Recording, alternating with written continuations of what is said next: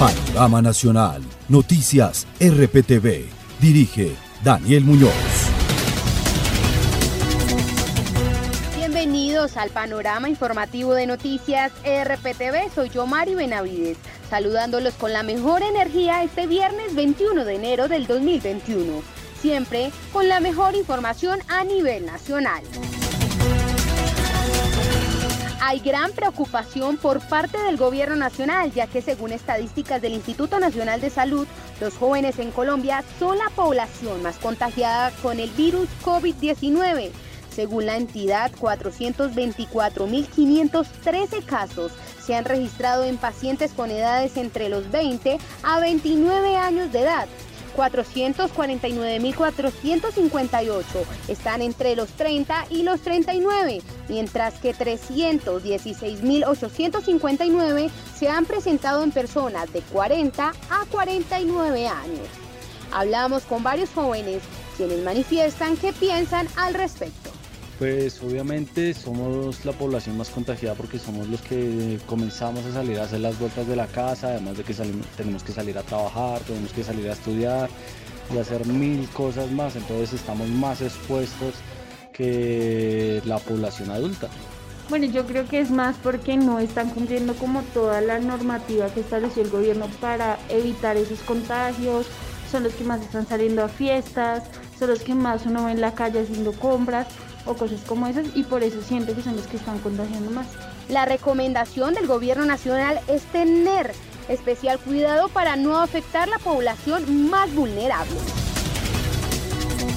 En un trabajo conjunto del Ejército Nacional, Policía, Fiscalía General de la Nación y autoridades ambientales del Departamento del Guaviare adelantan actividades ambientales. David Parra, ¿qué están haciendo estas entidades en el Guaviare? Yomi, se están realizando operativos y actividades sociales que buscan sensibilizar a la comunidad del departamento de Guaviare, especialmente en esas zonas en donde está prohibida la práctica agropecuaria. Soldados y gestores ambientales apoyaron la iniciativa para custodiar la conservación y preservación del medio ambiente. Al respecto, Giovanni Rodríguez, comandante de la 22 Brigada de la Selva. Este año hemos logrado incautar 16 metros cúbicos de madera, talada ilícitamente.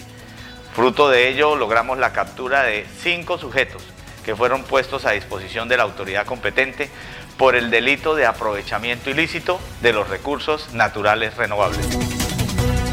Ahora vamos con Angélica Luque, quien nos tiene un reporte de tres caninos, Monson, Obando y Aaron, que hacían parte de la Polfa y la DIAN. Angélica, ¿cómo así que se pensionaron?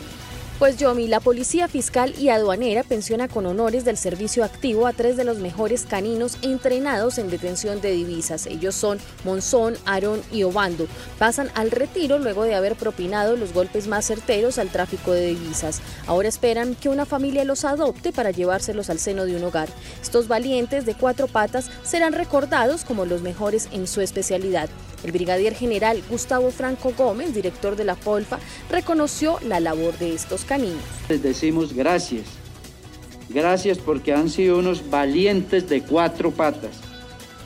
Compañeros leales e inseparables de sus guías y policías con quienes compartieron largas jornadas de trabajo.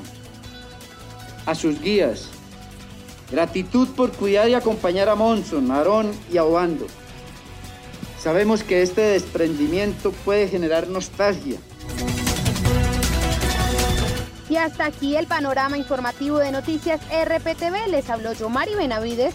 Hasta pronto y que tengan un buen día.